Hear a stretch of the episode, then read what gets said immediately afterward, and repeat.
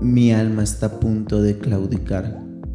Mi mente, como dardos de veneno, me invitan a parar. Pero escucho tu sonar. La fuerza de mi interior radica en la voz de aquel que me creó.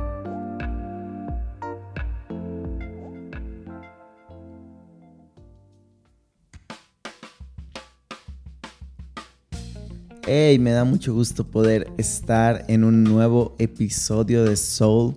Ah, ha sido una temporada difícil, me costó un poco poder grabar eh, la semana pasada un episodio. Ah, ya venía de, regreso de la iglesia a la casa y estaba ya con toda la pila y disponibilidad para poder grabar. Ah, y nada, nos quedamos tirados, la camioneta ya no prendió y de ahí una serie de eventos desafortunados que um, dieron como resultado que no pude estar con ustedes la semana pasada.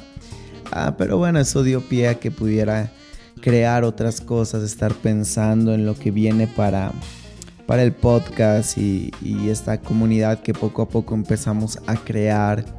Ah, entonces creo que fue bueno.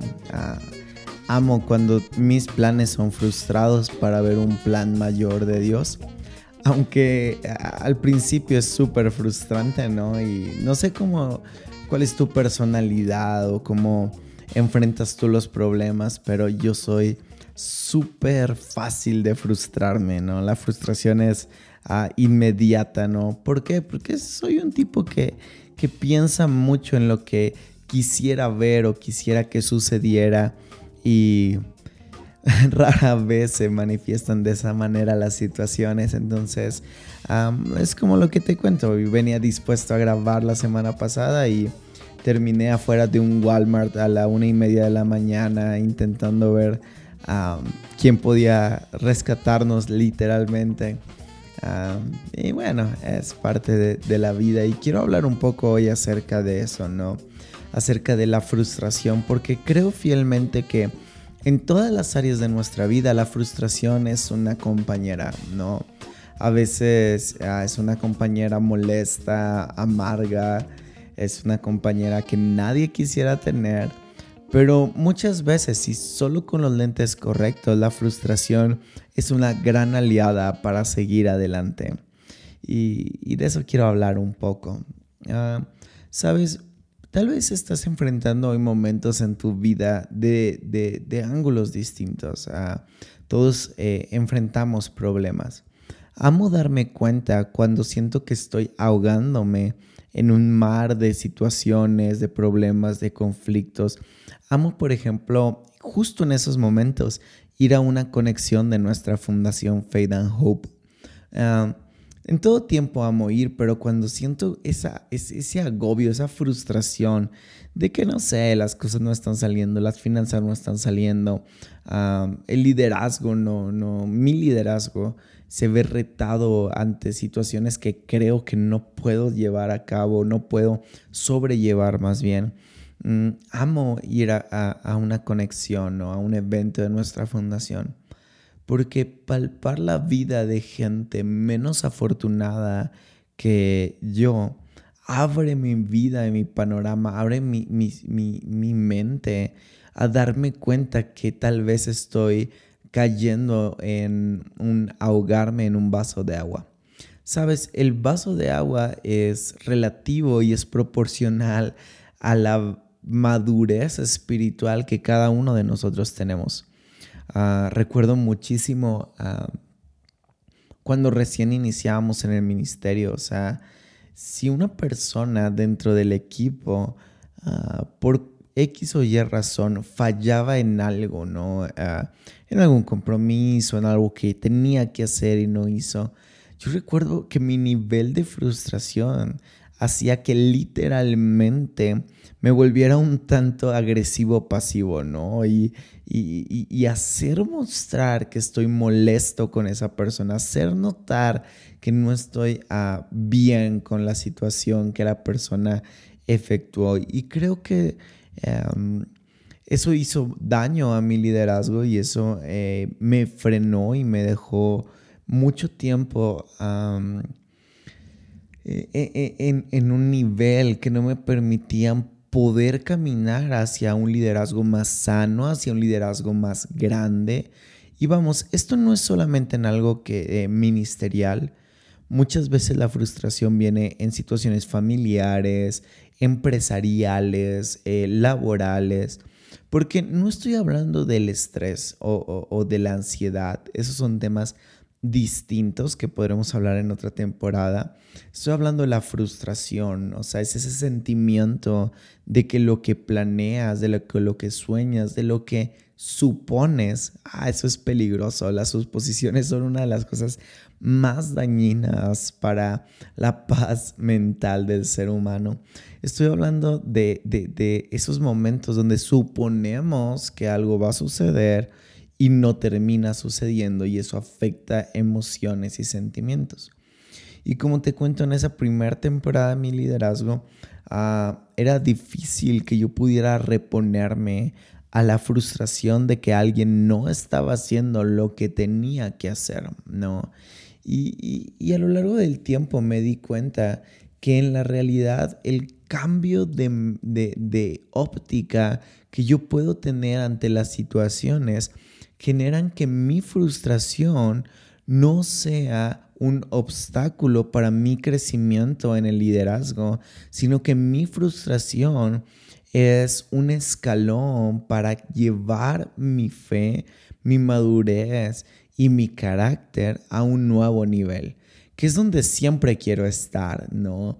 Y he aprendido a lo largo de esta temporada a hacer de la frustración una aliada. Y, y ahorita te voy a ir contando un poquito más acerca de eso. Quiero leer algo que viene en la palabra de Dios. Y, está en el libro de Gálatas, versículo 8 al 9. Y dice, el que siembra para agradar su naturaleza pecaminosa, de esa misma naturaleza cosechará destrucción. El que siembra para agradar al Espíritu, del Espíritu cosechará vida eterna. Verso 9 dice, no nos cansemos de hacer el bien, porque a su debido tiempo cosecharemos, si no nos damos por vencidos. Por tanto, siempre que tengamos la oportunidad, hagamos bien a todos y en especial a los de la familia de la fe.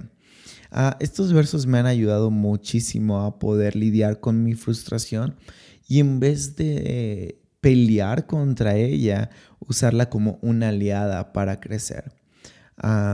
Empieza el verso 8 diciendo, el que siembra para agradar su naturaleza pecaminosa, de esa misma naturaleza cosechará destrucción. Ah, empecé a darme cuenta que en mi vida y en mi liderazgo, muchas de las veces cuando venía ese sentimiento de frustración, era porque mi ideal, lo que yo creía que tenía que suceder, no sucedía. Y entonces eso enmarca esta primera parte porque intentamos sembrar para agradar eh, la idea que yo tengo, la percepción que yo tengo, eh, el anhelo que yo tengo. Y, se nos olvida que la vida, eh, el verdadero privilegio, el verdadero sazón, esa, esa ah, condimento especial de la vida, es cuando nuestra vida ya no está basada en lo que yo quiero, sino que nuestra vida sirve para un bien mayor.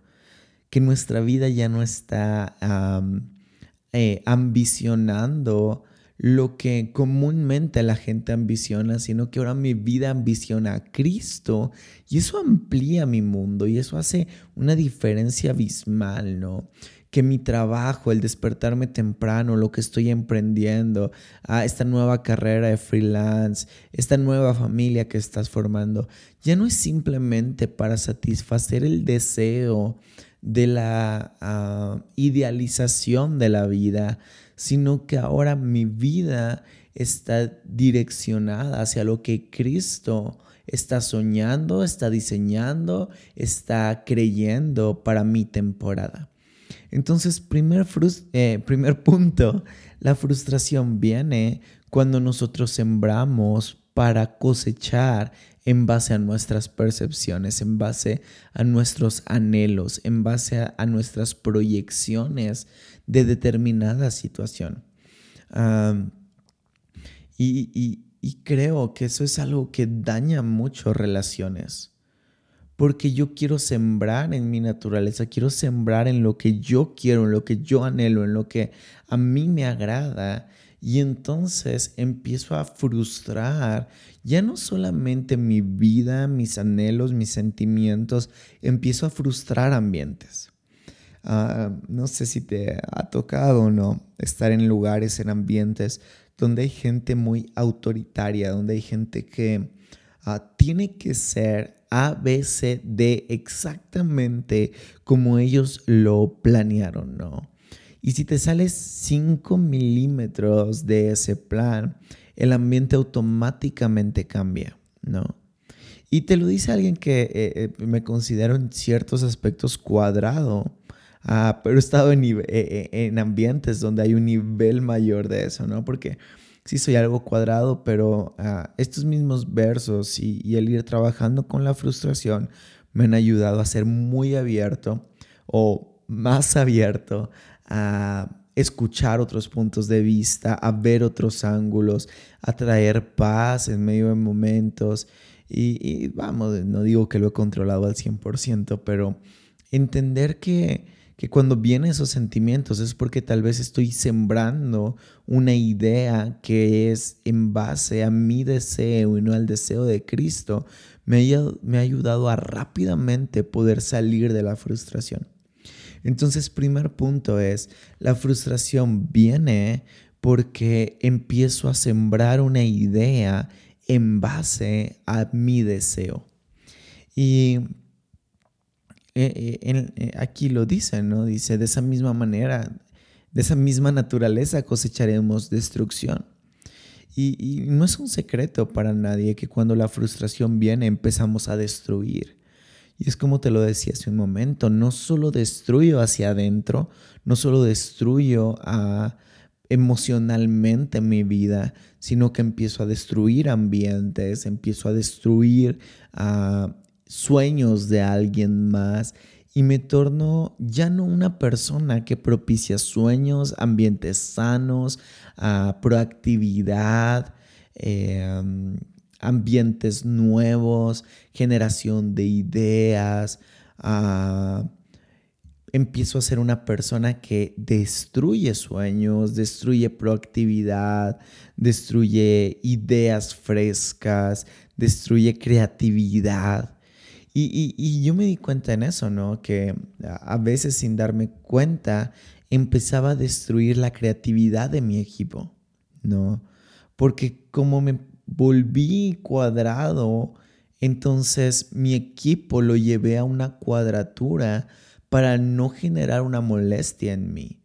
Y, eso es súper triste, es triste darte cuenta que por querer sembrar tu idea, tu pensamiento, empiezas a destruir algo tan increíble y para mí algo tan espiritual como la creatividad de alguien más, el sueño de alguien más, el deseo de alguien más. Entonces, creo que la frustración es algo que, que tenemos que trabajar todo el día, todos los días, constantemente, porque es tan sutil. No sé, creo que nadie de nosotros tiene una noción de cómo creció la hierba que está en las banquetas, ¿no? No esas plantas bonitas que alguien plantó intencionalmente, sino esa hierba mala, ¿no? Hoy en día eh, en la casa en la que vivo hay una parte de tierra en el patio, mitad es de firme, la otra mitad es de tierra, que literalmente es un parque de diversiones, esa parte de tierra para los perros. Ah, y esta temporada ha lloviendo mucho y, la neta yo ni siquiera me he dado cuenta, pero de repente ayer eh, fui consciente de que creció hierba que no es pasto, que no es zacate, es simplemente hierba. ¿En qué momento creció? No sé. Fue tan sutil, fue tan silencioso, pero ya hay algo en mi jardín que no es bueno, ¿no? Que no es intencional, que no es ah, algo que, que verdaderamente suma a mi patio. Y eso es lo que genera la frustración. Es, es algo que sí se nota en el momento de la frustración, pero la semilla que genera va a dar un fruto sutil, va a dar un fruto inesperado, pero cuando ese fruto eh, eh, da, eh, se ve, es manifiesto, la destrucción ya fue hecha, ¿no? O sea, creo más bien que la destrucción es el fruto de la frustración. Y creo que um, es importante en esta temporada que tus ojos se abran ante eso y entender que la única manera donde podemos empezar a combatir frustración es sembrando algo que agrada al Espíritu, ¿no? Del Espíritu cosechamos vida eterna. Y ponte a pensar, cuáles son las cosas que te frustran? ¿No? ¿Qué es esas, esas, esas cosas que ah, pues en verdad, es como, ah, no, yo no, no, no, o, en estos días hablaba con, con, un amigo y decía, ah, o sea, nada más veo a esa persona y ya siento ese, ah, en mi mente ya, ya me estoy poniendo los guantes de box, ¿no? Para empezar esta, esta lucha de, de personalidades, porque me frustra cómo es ese individuo. Y, no sé si tú tienes una historia similar, pero ponte a pensar qué son esas cosas que te frustran. Creo que a veces las cosas que nos frustran de la personalidad de alguien más eh, son ciertas proyecciones de áreas débiles de nosotros, pero bueno, ese es otro tema. Pero ponte a pensar, ¿qué es eso que te frustra? Y piénsalo un segundo, yo, yo, yo caí en cuenta que literalmente cada cosa que me frustraba era algo que no necesariamente eh, Jesús necesitaba para su ministerio. Ah, no sé, cosas muy tontas como ah, me frustró que pintaron una pared y la línea de la esquina no quedó perfecta, no quedó exacta y entonces vivo, ah, ¿por qué hicieron eso? ¿Por qué frustraron? ¿Por qué no son excelentes? ¿Por qué eh, son así? ¿no? Y entonces eh, estoy frustrado por eso, pero realmente ah, lo que Dios me quería mostrar era no manches el tesoro increíble que es un equipo a las 3 de la mañana dando su milla extra, pintando una pared, cuando ya están cansados, llevan todo el día trabajando, venimos de un viaje y siguen haciéndolo porque aman la visión. Y entonces la frustración no me deja ver lo nuevo que el Espíritu está haciendo. Y cada cosa que me frustra es algo que muy posiblemente ni siquiera venga del Espíritu, ni siquiera sea importante para Dios, ¿no? Ah, y entonces empecé a cambiar un poco la manera en la cual veía las situaciones. Y empecé a entender que la gente no hace algo por mí o para mí. ¿No? Porque está esa parte de ego que a veces tenemos como líderes de, ah, tengo tanta gente, ¿no? Es, es raro encontrarme un pastor y, y, que sus primeras preguntas hacia mi vida, hacia mi ministerio sea, ¿cuánta gente tienes en la iglesia? ¿no? Como si de eso dependiera si soy un buen pastor, un buen líder o no, si, como si de eso dependiera que soy un buen hijo de Dios, como si de eso dependiera que mi vida tenga sentido o no. y, es increíble porque es, básicamente es la pregunta obligada. ¿Y cuánta gente hay en tu iglesia? No. y, eso obviamente eh, genera este tipo de frustraciones porque es como, ah, no, yo necesito tener más poder, necesito tener más influencia, necesito ver más números. y eso distrae de lo que verdaderamente el Espíritu Santo quiere hacer. Y me di cuenta que no es cantidad, sino la calidad de firmeza del creyente, ¿no? Entonces, hace mucho tiempo dejé de frustrarme por los números de la iglesia. Les pongo atención, los estudio porque son un indicador de la sanidad de la iglesia, pero no estoy frustrado por eso. Eh, porque es algo que hoy sí me frustra, pero creo que es una frustración buena y una frustración que viene del espíritu, es qué tan firme está la gente que está en la iglesia. Y esa frustración que viene del espíritu, que es una frustración buena, me ayuda a enseñar más, a abrir un podcast, a buscar nuevos ambientes, a buscar nuevas estrategias para que la gente no se dislumbre con ah, la monotonía o la tradición dominical, sino que la gente profundice en su relación con Cristo. No sé si me explico. Y entonces empecé a cambiar esa óptica cuando me di cuenta que la gente no está ahí por mí, que la gente en teoría está ahí por Cristo. Entonces dice la Biblia que todo lo que hacemos es para Él. Entonces si alguien no hizo su parte que le correspondía dentro de la organización, hey, ese no es un tema conmigo. Ese es un tema de responsabilidad tú con Dios. Eso es algo que tú y Dios van a tener que tener eh, cuentas y van a tener que poner las cartas sobre la mesa. Entonces, si alguien hoy en día falla en el ministerio organizacionalmente, yo ya no tengo que ser agresivo pasivo ni mostrarle mi frustración.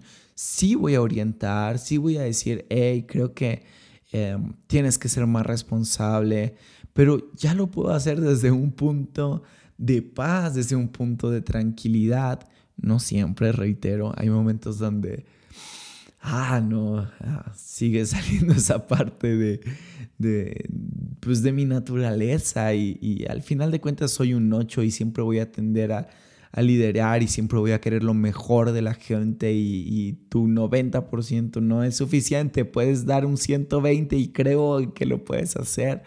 Ah, pero desde que cambié esa óptica y entendí que la gente no hace nada para mí, que no me debe nada a mí, que no soy el protagonista ni de mi trabajo, ni de mi empresa, ni de mi familia, ni de mi ministerio, que el protagonista es Cristo, entonces he aprendido a vivir más relajado. Porque la gente tiene una responsabilidad con Él y no conmigo. Sí, soy el mayordomo de algo, Sí, tengo que decir qué hacer y qué no está bien y soy responsable de cuidar una obra tan santa, tan precisa, que solo una mente tan divina y tan ah, indescriptible como la de Dios puede confiar algo tan santo y tan perfecto en alguien tan imperfecto y con tantos errores. Solo su mente puede creer que eso eh, está bien. Y sí, obviamente siento esa responsabilidad y ese peso sobre mis hombros de hacerlo bien. Y voy a dirigir y voy a liderar y voy a hablar, pero desde la concepción del amor, desde la paz, porque aunque soy el encargado, no soy el dueño. Y lo que siembro, lo siembro en el espíritu y eso genera vida en los ambientes. Eso genera paz en el ambiente. Eso trae sueños, eso trae creatividad. Eso hace que mi equipo sueñe, crea, que incluso sean generosos, que quieran dar, que no tenga que ser de esos ministerios que todo el tiempo estén, da tu generosidad, eh, diezmos y ofrendas y dinero y dinero y dinero. No, no, no, no.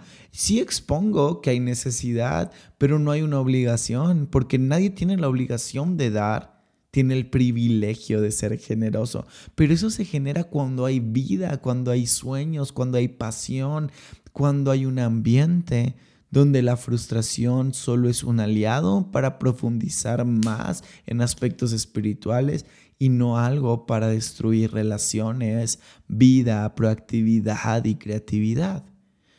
No sé si estoy siendo claro ahí y, mm, si estoy hablando algo ahí a, tu vida. Verso 9 continúa diciendo, em, no nos cansemos de hacer el bien, porque a su debido tiempo cosecharemos si no nos damos por vencido. Tercer punto. Ah, primer punto fue, frustración viene cuando sembramos o hacemos algo por nosotros para nuestro propio placer, si así lo queremos poner. El punto dos es eh, frustración es una aliada cuando es algo provocado por el espíritu para buscar algo espiritual, ¿no? Y, y tercer punto es frustración es eliminada de nuestra vida cuando vemos más allá del momento que estamos viviendo. Cuando entendemos que el camino del ministerio es algo tan largo que no podemos detenernos por el momento que hoy estamos viviendo. Ah, hace un tiempo yo estaba frustrado porque las finanzas de la iglesia no eran lo mínimo necesario requerido para solventar lo básico, ¿no? Eso se los conté un poco en el episodio pasado. Y, me frustraba ver que gente tenía dinero pero no era generoso. Y yo decía, ¿por qué? ¿Por qué, ¿Por qué la gente no entiende que la iglesia no es eh, opcional, que la iglesia es fundamental? Y, estaba en este tema de, frustración porque estaba viendo eh, el mes corriente, ¿no? Estaba viendo eh, los días que iban transcurriendo y que pronto sería 15 y tendría que pagar una renta. Y entonces mi visión, tristemente, estaba limitada a un tiempo, a un momento y a un evento. Cuando la Biblia nos dice, no te canses de hacer el bien, porque a su tiempo cosecharemos.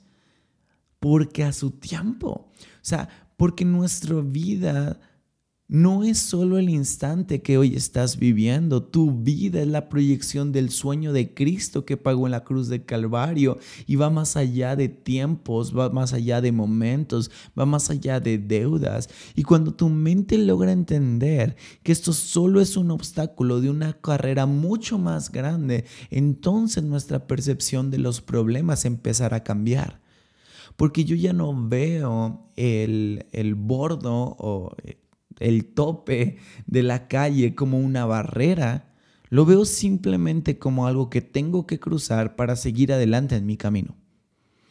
Y, y, entonces mi, mi, manera de ver las situaciones ya no es fatalista, ahora es esperanzadora porque esta situación está siendo solamente un capítulo más de mi historia de fe con Cristo.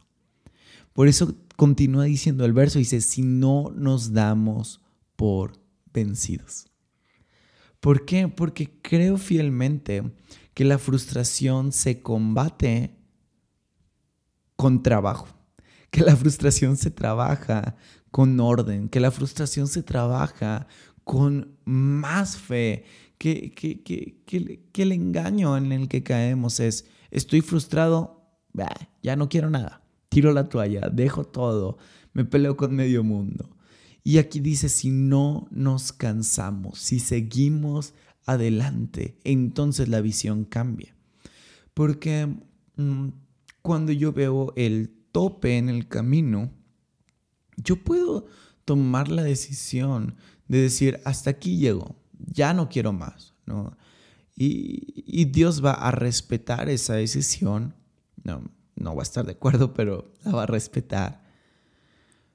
Y puedo vivir toda la vida contándole al mundo cómo ese tope en mi camino eh, es el culpable de no alcanzar lo que Dios tenía para mí, ¿no? Conozco gente que literalmente todo el tiempo lo único que van a hablar es como ese tope en el camino es el culpable de que toda su vida se ha ido al caño. Pero también conozco a otros que con sus últimos alientos pasaron el tope y se dieron cuenta que no era tan grande como creían que era. Porque cuando nosotros tenemos la fe de sembrar en el Espíritu y de dar nuestro último aliento no para lograr algo, no para ah, colgarnos una medalla más de buenos cristianos, sino para darle la gloria a Dios con haber salido victorioso de esa pequeña barrera. Entonces Él añade fuerzas nuevas. Y nuestros ojos se abren a darnos cuenta que verdaderamente no era tan grave el problema que estábamos viviendo. Por eso amo como la Biblia lo dice esta leve tribulación le procede un mayor peso de gloria. Pero la Biblia lo dice así porque obviamente en la mente de Cristo, en los ojos de Cristo, solo es un tope. Aunque para mí es la barrera más grande que he vivido. Por eso es importante una y otra vez hacer esta oración. Pon tus ojos en mis ojos. Déjame ver cómo tú ves los problemas. Déjame sentir cómo tú sientes las situaciones para verdaderamente darme cuenta que este no es el final del momento, que este no es el final de la vida, que este no es el final del ministerio, que este no es el final ah, de mi trabajo, de la empresa que estoy emprendiendo, que este solo es un capítulo que tú estás permitiendo para forjar mi vida y darme cuenta que hay algo más grande que tú quieres hacer a través de mí. Así que, amigos, sembremos en el Espíritu. Hagamos todo por Él y para Él. Y ten por seguro que cuando la frustración venga, no será algo que nos limite o nos tire. Será algo que nos dé el empuje para salir adelante y traer vida a los ambientes en los cuales nos ah, desenvolvemos. Vamos, es una buena semana para hacer esa oración. Quiero ver como tú ves. En cada situación, en cada dolor, en cada agonía, en cada momento difícil. Cristo. En cada ah, desesperación de mi alma Cristo, su visión, su mirada, su corazón. Y entonces sí amigos, les aseguro que tendremos el éxito garantizado. Y luego hablamos un poco más acerca de qué es éxito, porque es tan ambiguo y relativo tristemente hoy en día. Pero bueno, llegamos al final de este episodio. Espero que lo hayas disfrutado. Compártelo, ayúdame a que podamos llegar a más personas y sigamos construyendo esta comunidad de fe. Así que nada, que tengas buena semana y nos vemos el próximo miércoles. Que Dios te bendiga.